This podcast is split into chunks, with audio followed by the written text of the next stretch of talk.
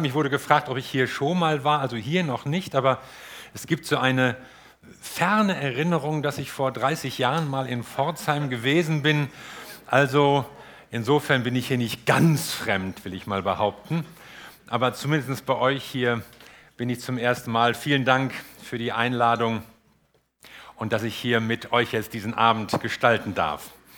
Ja, ich grüße euch so aus Hamburg. Wir sind da ja auch eine Gemeinde. Wir haben mehrere Standorte und wir merken manchmal, ich merke manchmal, wenn ich in andere Gemeinden komme, da ist vielleicht ein anderer Stil oder andere Leute natürlich, andere Gesichter, aber es ist der gleiche Geist. Es ist der gleiche Spirit, der hier wirkt und pulsiert und das ist gut. Das tut gut und das ist auch irgendwie erfreulich zu merken, überall gibt es Gemeinden, überall gibt es Menschen, die Jesus lieben, die Jesus suchen und die seinen Namen verbreiten. Und genau das wollen wir tun und das ist wichtig. So, jetzt kommen wir zur Botschaft. Mitternacht. Es herrscht Ruhe im Haus. Gleichmäßige Atemzüge verraten dir, alle schlafen. Da pocht es an die Tür. Und du denkst, kann sich nur einer geirrt haben. Natürlich stehst du nicht auf. Wo kommt man denn da hin? Könnte ja wer weiß wer sein. Es pocht nochmal.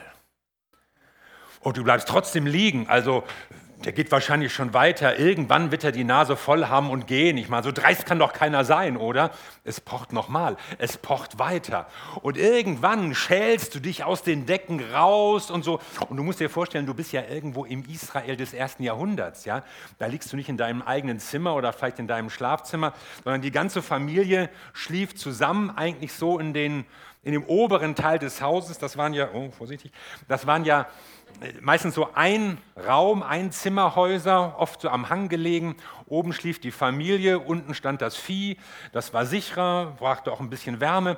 Und äh, da schlief die ganze Familie und jetzt pocht es irgendwo an der Tür. Und du weißt, wenn ich jetzt aufstehe, dann schäle ich mich hier raus und alle werden wach und alle kriegen das mit. Und man muss irgendwie Licht anmachen und das war ja auch kompliziert, gab keinen Schalter, Öllämpchen und so. Oh. Naja, jedenfalls, das Gedröhne hört nicht auf und da steht dann ein guter Freund von dir und sagt, ey, ich brauche dringend Brot, ich habe Gäste bekommen mitten in der Nacht und ich habe nichts im Haus. Gib mir doch ein bisschen Brot. Und die Sache ist jetzt nicht damit getan, dass du dem ein paar Scheiben Brot durch den Briefschlitz rausreichst und, und dann ist er zufrieden. Man hatte damals nicht jetzt große Mengen Brot im Hause. Die Leute haben eigentlich an jedem Tag ihr Brot selbst frisch neu gemacht. Man musste also möglicherweise das Mehl erstmal mahlen und dann musste man den Teig kneten, dann musste der Ofen angemacht werden, Feuer angezündet und da Männer das nicht konnten, musste die Frau dafür geweckt werden. Dann würden die Kinder natürlich auch aufwachen. Der Duft des frisch gebackenen Brotes würde nachts durch das Haus ziehen. Die Kinder würden quaken, ich habe Hunger. Kinder haben immer Hunger, wenn sie Essen sehen. Also ein Theater, kannst du nicht weitergehen. Aber nein, er klopft, er klopft und nervt, sodass du am Ende doch aufstehst und du willst Brot und wie auch immer das jetzt da lief, der Kerl kriegt sein Brot. Deine Nacht ist vorbei, aber das Brot hat er bekommen. Was für ein Aufwand. Und Jesus, der diese Geschichte erzählt, wir wissen nicht, ob sie erfunden war oder nicht, sagt selbst, wenn er schon nicht aufstehen und dem Mann etwas geben will, weil er sein Freund ist, so wird er schließlich doch aus seinem Bett steigen und ihm alles Nötige geben, weil der andere so unverschämt ist und ihm einfach keine Ruhe lässt. Also es war jetzt hier nicht die tolle Freundschaft, die am Ende zum Tragen kam, sondern der Kerl nervte einfach. Kennt ihr so Leute? Die, die nerven. Und irgendwann gibst du ihnen, was sie wollen, damit sie aufhören zu nerven. Nicht, weil du sie liebst, im Gegenteil. Du willst nur, dass sie aufhören zu nerven.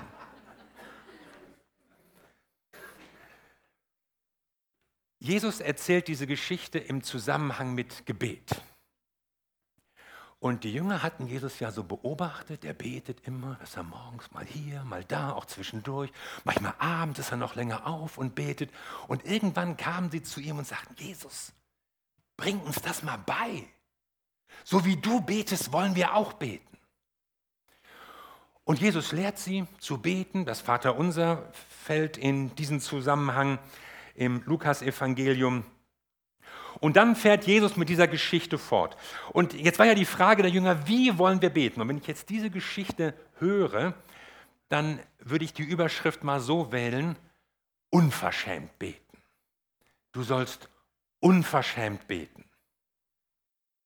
Nun ist das ja ein bisschen schwieriger Begriff, ja? Also unverschämt ist ja eigentlich was Negatives und etwas Negatives für etwas Positives könnte auch missverständlich sein, ja?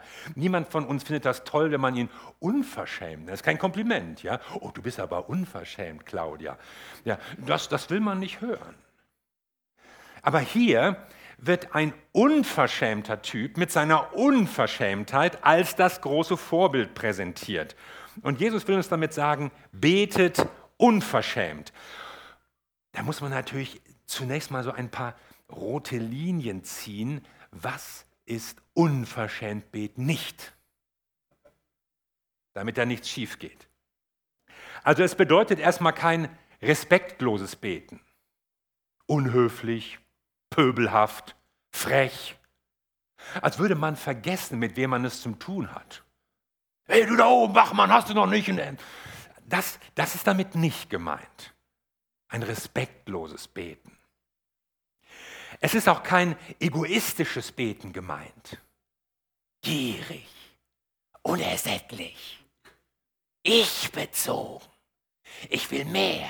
Was die hat, will ich auch. Was der kann, möchte ich auch. Das habe ich alles noch nicht. Das ist damit auch nicht gemeint. So ein Ich will Gebet. Es ist auch kein liebloses Beten mit gemeint. Gehässig, gemein, niederträchtig, so Schadensgebete über andere Leute. Oh, könnte dem nicht mal ein Unglück passieren? Es gab ja mal vor im, im 18. Jahrhundert hier ein, ein Herzog Eberhard Ludwig, hieß der. Sind wir hier eigentlich in Baden oder in Württemberg? Das ist Baden. Okay, das war in Württemberg, also war es nicht bei euch.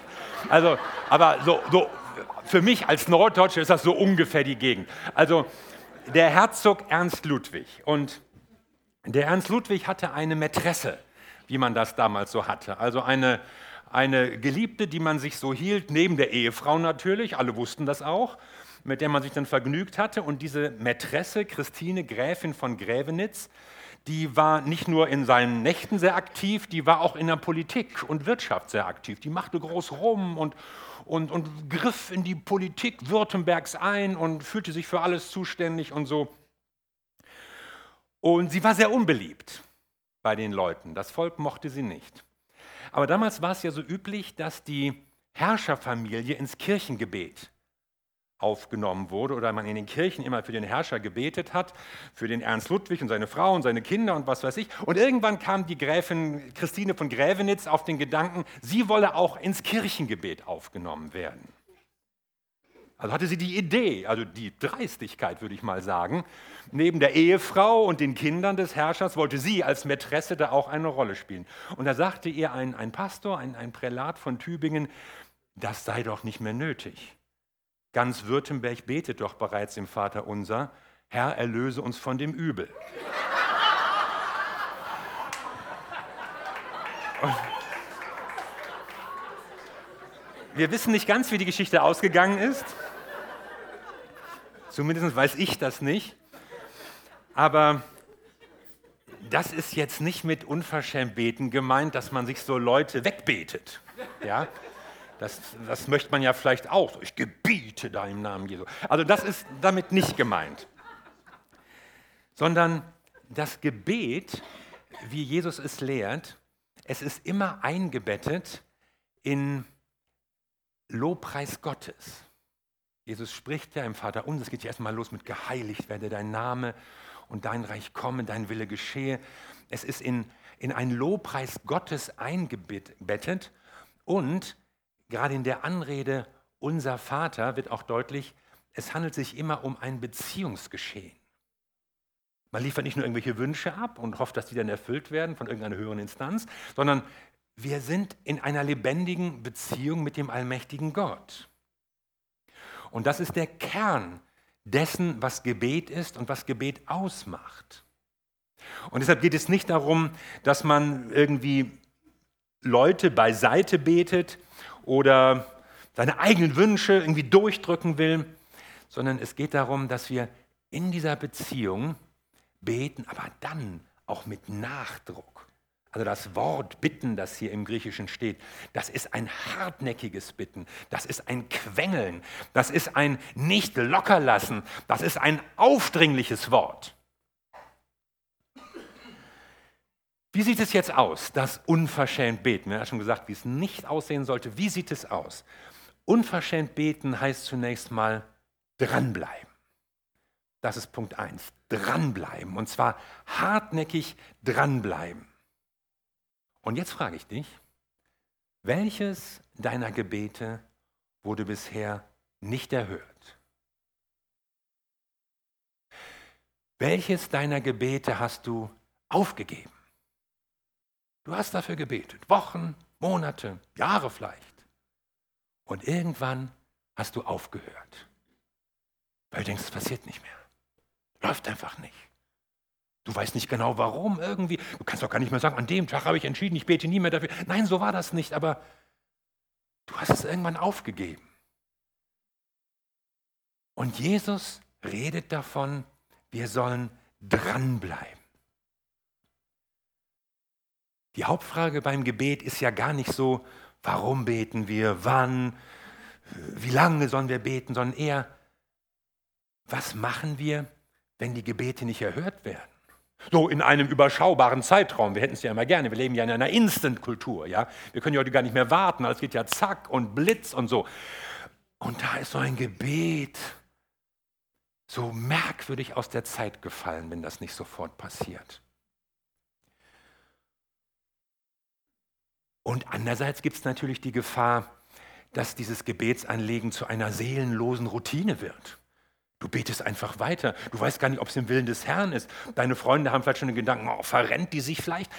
Also, wann hören wir auf? Wie lange beten wir? Wie lange ziehen wir das noch durch? Was machen wir mit unseren Anliegen, die einfach nicht mehr, die noch nicht erfüllt worden sind? Ich kannte mal einen afrikanischen Kollegen, der machte Gebet nach der Push-Methode, so nannte er das. Push nämlich pray until something happens. Ja? Also bete durch. Aber das, das machen wir nicht immer. Manchmal erstirbt das so bei bestimmten Anliegen, weil die Erhörung eben nicht passiert. Jesus erzählt noch eine andere Geschichte. Das Thema war offenbar damals auch akut und Jesus hat das an mehreren Stellen aufgegriffen. Lukas 18, das war eben Lukas 11, jetzt sind wir in Lukas 18 wie wichtig es ist, unermüdlich zu beten und dabei nicht aufzugeben, machte Jesus durch ein Gleichnis deutlich. In einer Stadt lebte ein Richter, dem Gott und die Menschen gleichgültig waren. In derselben Stadt lebt auch eine Witwe. Diese bestürmte ihn Tag für Tag mit ihrer Not. Verhilf mir doch endlich zu meinem Recht. Lange stieß sie bei ihm auf taube Ohren. Aber schließlich sagte er sich, mir sind zwar Gott und die Menschen gleichgültig, aber diese Frau lässt mir einfach keine Ruhe. Ich muss ihr zu ihrem Recht verhelfen, sonst wird sie am Ende noch handgreiflich. Wir wissen nicht, was für einen Eindruck diese Frau da gemacht hat oder was für einen Auftritt. Ja, das ist schon ein bisschen problematisch. Ja? Widerstand gegen Justizvollzugsorgane und so, das, das ist keine Kleinigkeit. Aber offenbar hatte der Richter Angst, vor der Handgreiflichkeit dieser Dame. Und Jesus, der Herr, erklärte dazu, ihr habt gehört, was dieser ungerechte Richter gesagt hat. Wenn schon er so handelt, wie viel mehr wird Gott seinen Auserwählten zum Recht verhelfen, die ihn Tag und Nacht darum bitten? Wird er sie etwa lange warten lassen? Ich sage euch, er wird ihnen schnellstens helfen. Das ist ja ein bisschen schwieriges Gleichnis. Denn wenn man jetzt habe ich das richtig verstanden, diesen Richter mit Gott dem Vater vergleicht, was kriegt man denn da für einen Eindruck? Der ist unmotiviert. Der hat keine Lust, den Menschen zu helfen. Der ist genervt von ihrem Gebete und Gedrängel und Gequassel. Der will einfach nicht. Aber wenn du ihn lange genug knetest, irgendwann ist es auch dem Allmächtigen leid und dann steht ihm dein Gequatsche bis hier und dann erhört er dein Gebet. Aber man muss ja wissen, dass ein Gleichnis hat immer einen Vergleichspunkt. Einen Vergleichspunkt.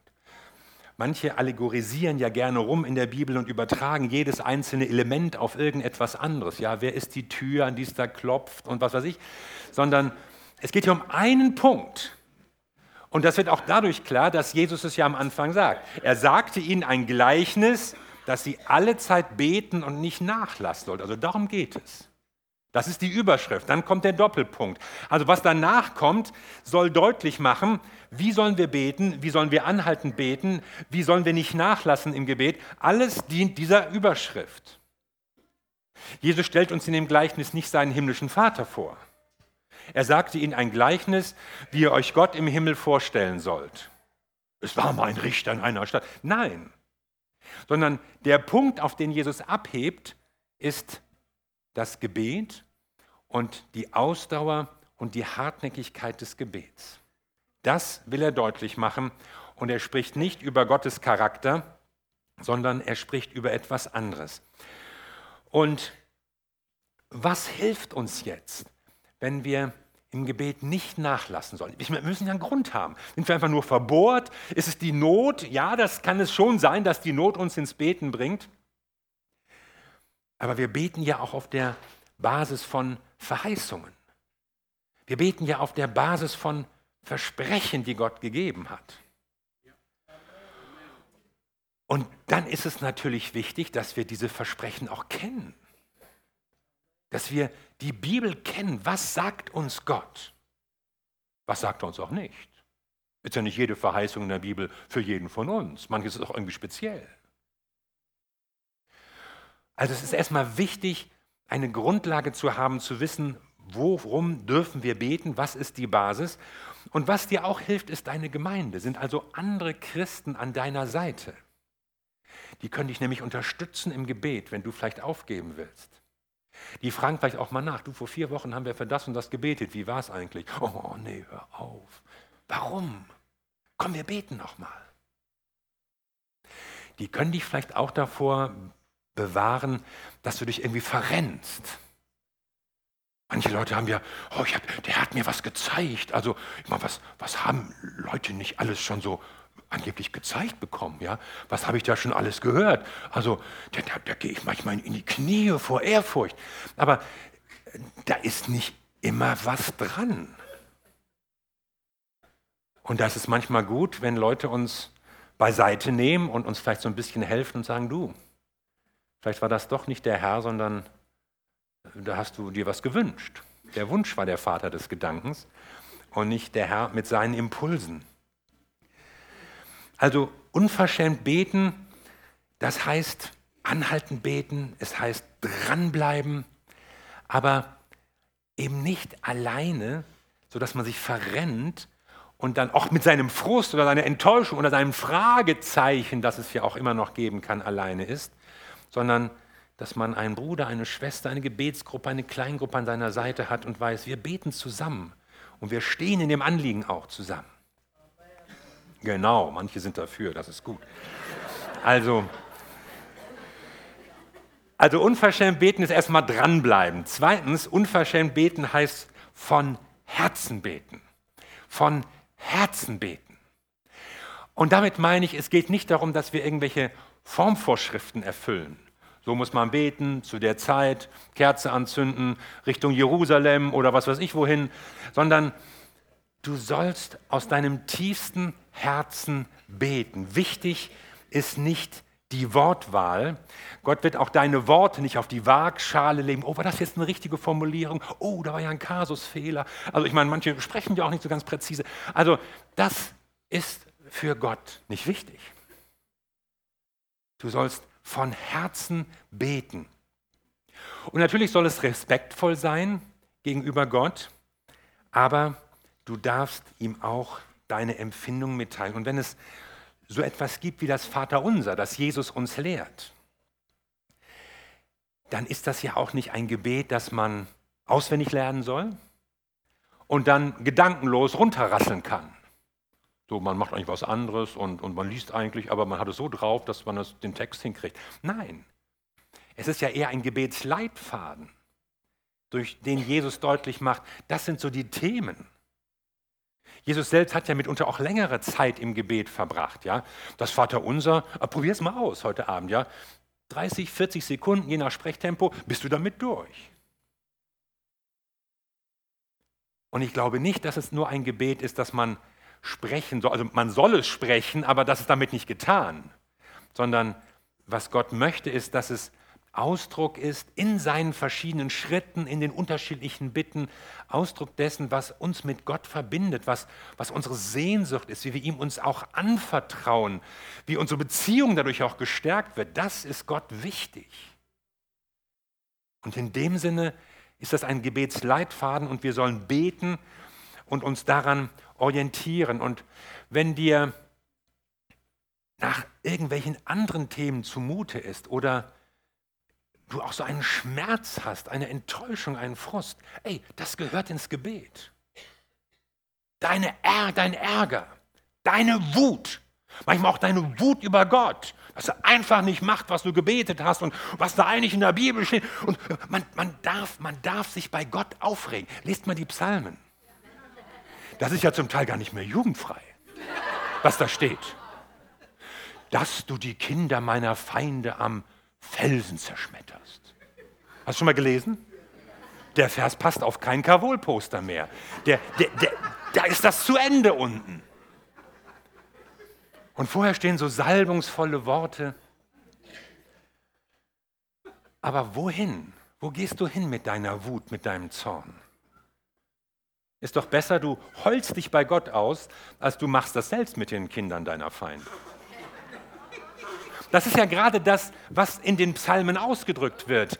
Die Leute wenden sich in ihrer tiefen Verzweiflung, in ihrer tiefen Not, in ihrer Aussichtslosigkeit, in ihrem Ich weiß nicht mehr weiter an Gott und sie knallen ihm alles dahin und Gott kann das ab. Gott erträgt das. Und das ist besser, als wir fressen das in uns rein oder wir probieren das selbst aus oder wir, oh, mir geht's mit, kennst du die und kennst du die? Ich meine, da sind wir ja manchmal gut. Irgendwelchen Leuten zu erzählen, wie wir was finden, wie wir wen finden. Aber geh doch zu Gott damit. Was ist da los? Und der Ewige hört sich das alles an. Er hat schon andere Gebete überstanden. Und wir kommen in seiner Nähe zur Ruhe. Manchmal haben Leute Angst und denken, oh, sowas kann ich doch Gott nicht sagen. Und oh, wenn ich Gott sagen würde, wie ich mich wirklich fühle. Das weiß der schon. Und trotzdem ist es wichtig, dass du es ausdrückst. Weil so ein Bekenntnis, das, das löst ja auch einen Knoten. Du hast es ausgedrückt und damit sagst du, es ist mir ein Problem. Es ist vielleicht auch eine Sünde. Du bekennst vielleicht auch eine Sünde von Wut und Zorn und Rache und Gier und Gram. Das ist ja auch etwas, was du vor Gott bekennst und loswerden willst.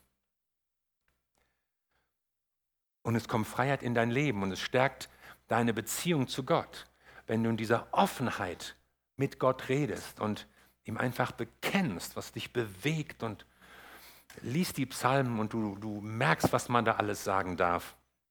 Das heißt auch unverschämt beten. Und drittens, unverschämt beten heißt auch einfordern. Gott hat Versprechen gegeben und Du willst doch, dass er sie einhält, oder nicht? Nun ist das mit dem Einfordern so ein bisschen heikel. Ich habe das Wort eigentlich mit Anführungsstrichen gesprochen, das habt ihr nicht gemerkt. Vor allem ihr nicht, ihr habt gleich Amen gesagt. Also, wir können ja von Gott eigentlich nichts fordern. Wir haben ja eigentlich nichts zu melden. Er ist uns ja nichts schuldig. Er hat ja nicht irgendwelche, oder es gibt nicht irgendwelche Rechtsgrundsätze, aufgrund derer wir da was einklagen können. Ja, das kannst du in unserem Staat machen, ja. Wenn du was weiß ich Kinder hast, dann kannst du Kindergeld verlangen. Punkt. Und wenn der Staat das irgendwie nicht will oder der Beamte sagt, nö, den finde ich aber doof und wieso sieben Kinder ist zu viel, sechs muss rein oder irgendwie sowas, dann kannst du sagen, Schluss. Es gibt ein Gesetz und daran haben sich auch unsere staatlichen Exekutivorgane zu halten. Punkt. Aber bei Gott ist das natürlich anders. Gott muss gar nicht. Und wir haben ihm auch nichts vorzuschreiben, aber er will ja. Er hat die Verheißung ja gegeben, weil er damit ja sagt, was er tun will.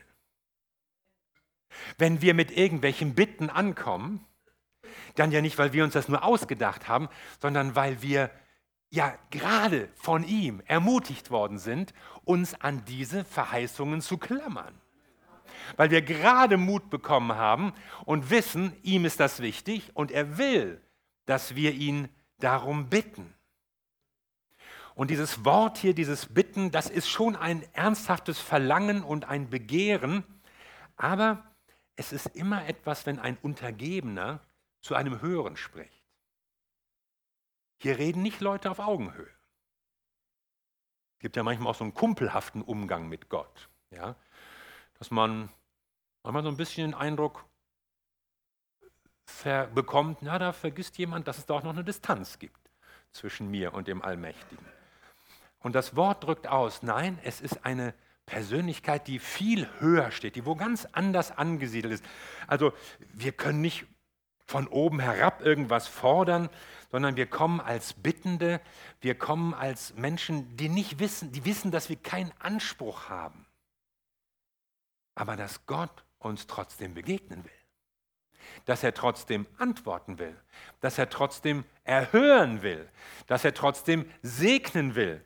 Das hat er ja so gesagt. Er hat uns ja die Versprechen gegeben. Also nicht wir treten mit unseren Ansprüchen und Vorstellungen, wie er denn ist und was er denn müsste und was er schon längst hätte sollen, an ihn heran, sondern wir kommen zu ihm auf der Basis dessen, was er uns versprochen hat. Deshalb ist Beziehung so wichtig. Deshalb ist Kenntnis seines Wortes so wichtig. Damit wir wissen, wie haben die Väter und Mütter gebetet. Wo haben wir eine Verheißung und wo haben wir sie auch nicht.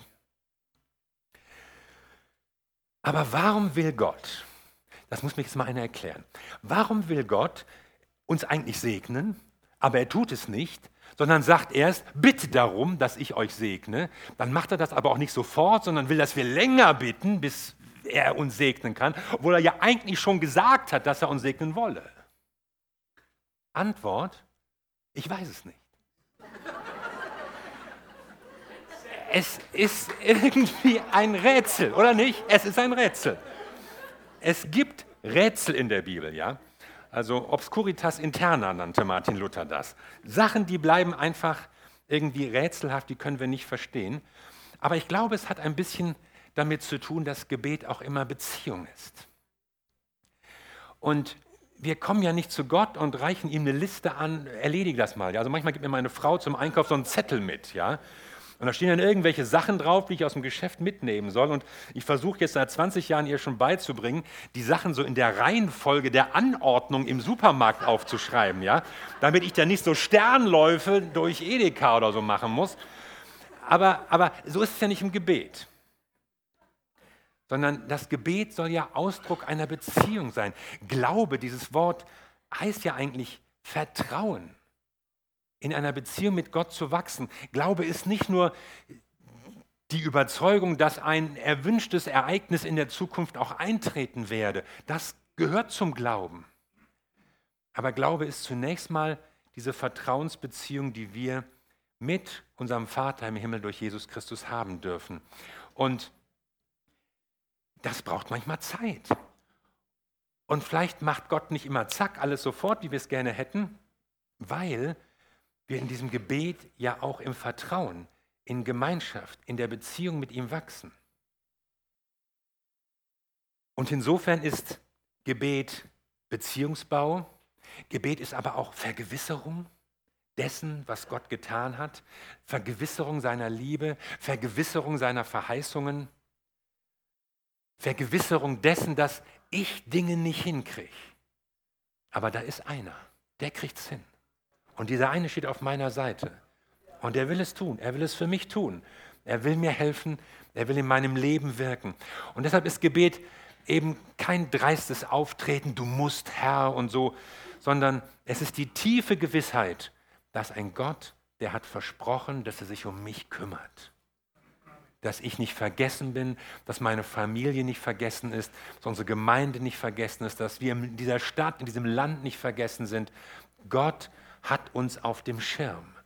Und er will gebeten werden, um das zu tun, was er ja gerne machen möchte. Gott ist ja motiviert.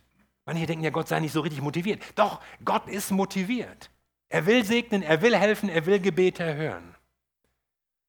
Und doch hat er es so eingerichtet, dass wir beten sollen, dass er gebeten werden will. Darum sage ich euch, fährt Jesus jetzt wieder in Lukas 11 fort, bittet und es wird euch gegeben, sucht und ihr werdet finden, klopft an und euch wird die Tür geöffnet. Denn wer bittet, der bekommt, wer sucht, der findet, wer anklopft, dem wird geöffnet. Und dann kommt noch ein Satz, wenn nun ihr, die ihr böse seid, euren Kindern gute Gaben zu geben wisst, wie viel mehr wird der Vater, der vom Himmel ist, den Heiligen Geist geben denen, die ihn bitten.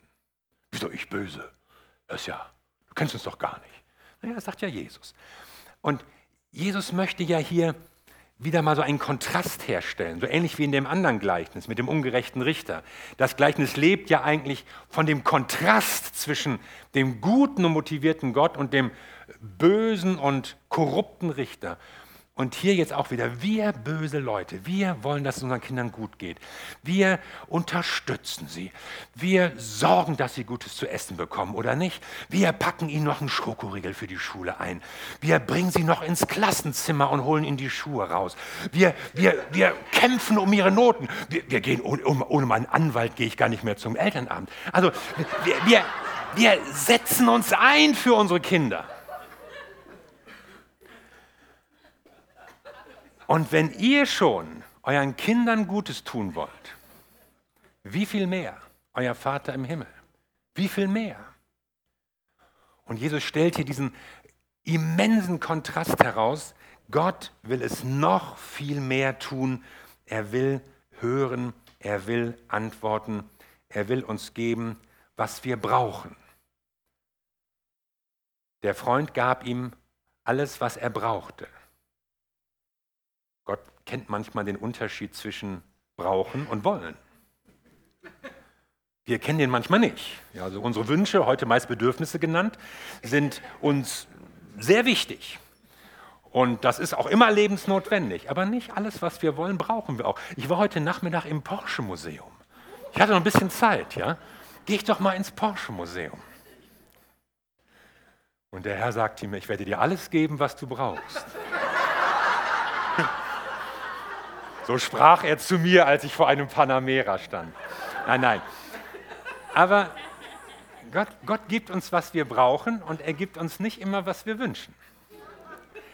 Aber womit er uns versorgt, was wir nötig haben, wir, unsere Familien, unsere, unsere Gemeinden, Gott sieht es und er will es gerne tun und er will es gerne geben. Das hat er uns zugesagt. Also vielleicht nehmen sich manche jetzt vor, ich möchte unverschämt beten. Ich möchte dranbleiben, ich möchte von Herzen beten und ich möchte auf, auf der Basis von Verheißungen beten, dieses Einfordern, was Gott gesagt hat. Und vielleicht gibt es hier Leute, die sich sagen, ja, ich, ich, ich müsste wieder mal richtig anfangen zu beten. Du bist nämlich matt geworden. Und hast an manchen Stellen einfach aufgegeben, bei manchen Anliegen auch. Aber du hörst das so und denkst, Mensch, Jesus sagt uns doch und macht uns Mut. Und vielleicht kann das ein Tag sein, an dem du dir etwas vornimmst, in dem du einen Schritt nach vorne machst und sagst, ich möchte lernen, unverschämt zu beten. Ich möchte von Jesus lernen zu beten. Ich möchte das Schritt für Schritt lernen. Ich will jetzt auch nicht sagen, oh, ab heute und, und die Erhörungsquote steigt. Also manchmal machen wir uns ja auch so, so Vorstellungen, also zack und schnell. Aber ich glaube, dass Jesus uns lehren möchte, Schritte zu gehen. Schritte des Vertrauens. Schritte des Wachsens und des Aufgebautseins auf seinen Verheißungen. Und vielleicht wäre es gut, wenn du Anliegen hast, notvolle Anliegen, sie mit anderen Menschen zu teilen. Nicht nur für dich betest oder eben nicht mehr betest, sondern dir Partner hineinnimmst. Komm, lass uns zusammen beten. Ich habe eine Not in meiner Familie oder jemand ist krank oder unser Geschäft läuft nicht oder äh, mein Chef ist doof oder was weiß ich. Bete mit Menschen zusammen. Dafür sind wir als Christen zusammengestellt. Christsein ist ein Mannschaftssport. Und das unterstützt uns, das ermutigt uns, das hilft dir weiterzukommen. Und eines kann ich dir auf jeden Fall garantieren. Ich kann dir nicht versprechen, dass Gott alle Gebete erhört und jeder Wunsch postwendend erfüllt wird. Aber ich kann dir sagen, du wirst Gott besser kennenlernen. Er wird dir näher sein und du wirst ihm näher sein. Und das ist schon Erfolg genug. Wenn du vielleicht gar nicht sofort alles ändert sich, dann, kannst du Umgebung, sondern Du wirst aber merken, da wächst etwas in deiner Beziehung, in deinem Vertrauen, in deiner Gemeinschaft mit Gott. Und deshalb lohnt es sich zu beten, deshalb lohnt es sich unverschämt zu beten und sich wieder herausfordern zu lassen, Schritte im Gebet zu gehen. Und ich glaube, dass es Gott gefällt. Und ich glaube, dass es dir zum Segen sein wird. Amen. Amen. Amen. Lass uns noch zusammen beten.